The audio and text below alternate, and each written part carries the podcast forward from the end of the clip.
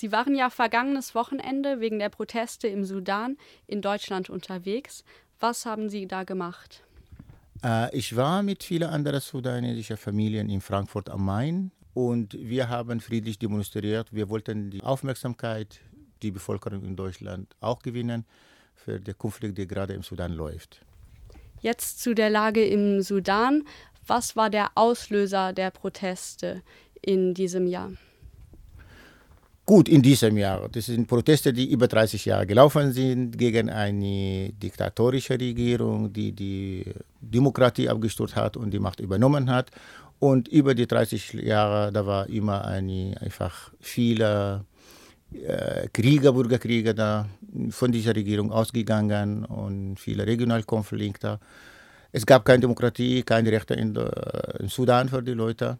Und da haben über diese 30 Jahre immer wieder Demonstrationen gegeben, gab viele zivile Opfer dabei. Und der letzte jetzt, äh, Aufstand ist eigentlich seit Dezember, letztes Dezember, letztes Jahr also ausgebrochen und hat sich gespitzt und äh, zu Ende geführt, dass die, diese Regierung abstürzt.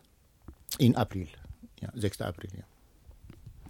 Und wie sind diese Proteste, die jetzt in den letzten Monaten stattgefunden haben, organisiert?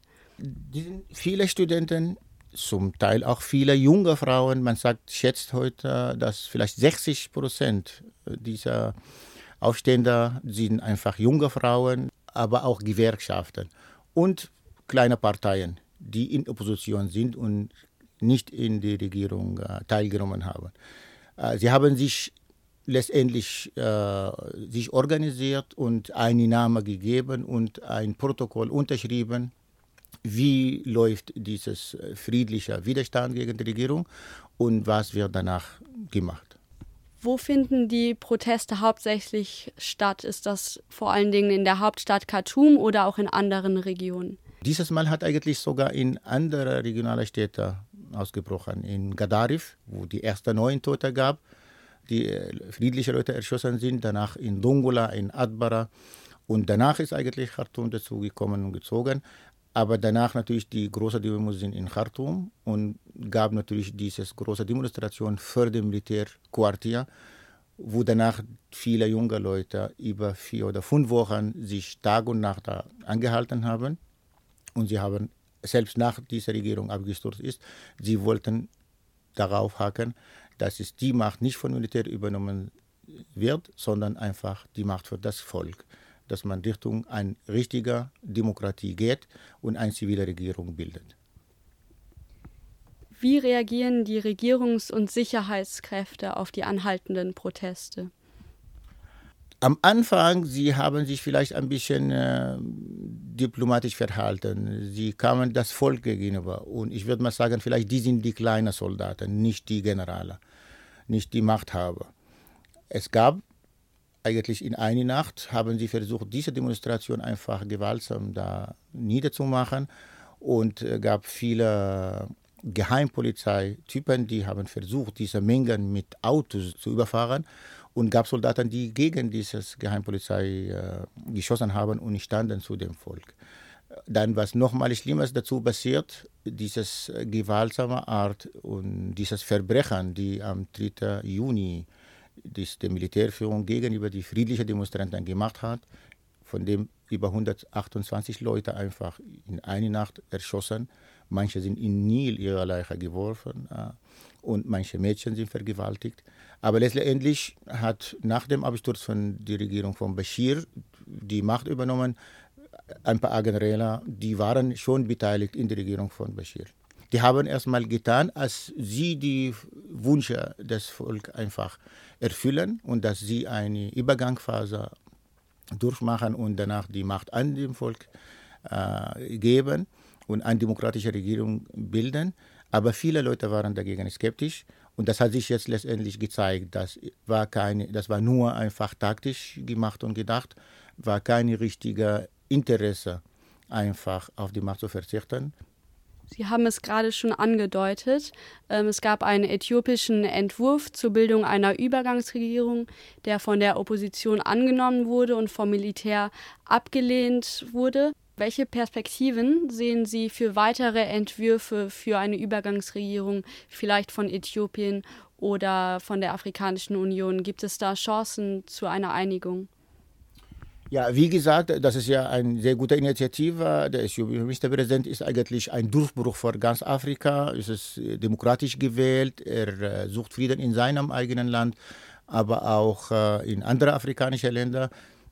Er ist ja auch akzeptiert von beiden Parteien eigentlich. Äh, das reicht an sich nicht, denke ich mal, weil diese Initiativen äh, aber es gibt vielleicht auch andere Kräfte, die dagegen strömen. Es gibt Saudi-Arabien, die Krieg in Jemen führt und diese Militärregierung liefert junge Kämpfer für diesen Krieg.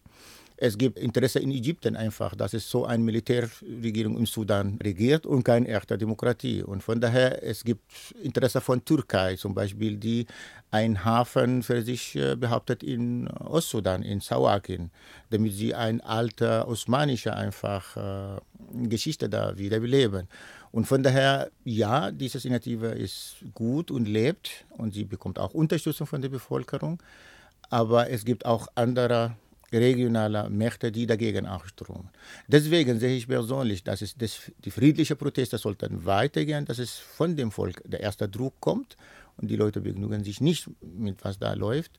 Und zweitens, ich sehe, dass die europäischen Länder große Verantwortung dafür haben, weil sie bieten auch Hilfe und Unterstützung. Und äh, ich finde eigentlich einen Druck von den westeuropäischen Ländern oder von den USA, konnte eigentlich dazu eine große Rolle beitragen.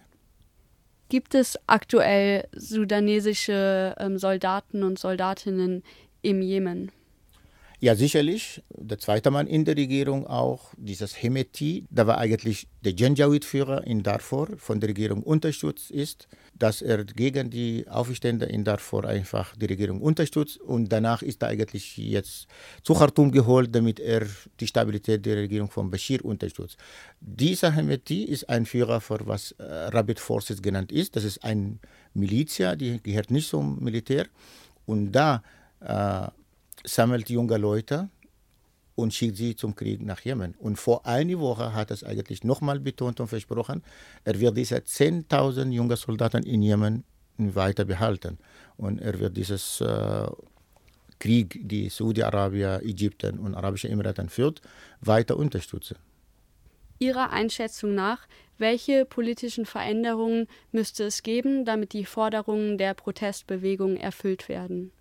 Klar, natürlich muss erstmal der Militär die Macht an eine demokratische Regierung geben, eine zivile Regierung. Und zweitens, das war immer ein Problem vom Sudan. Es gibt, Sudan ist sehr groß und es sind viele ethnische Gruppierungen, viele Regionen, die sind richtig arm und vernachlässigt.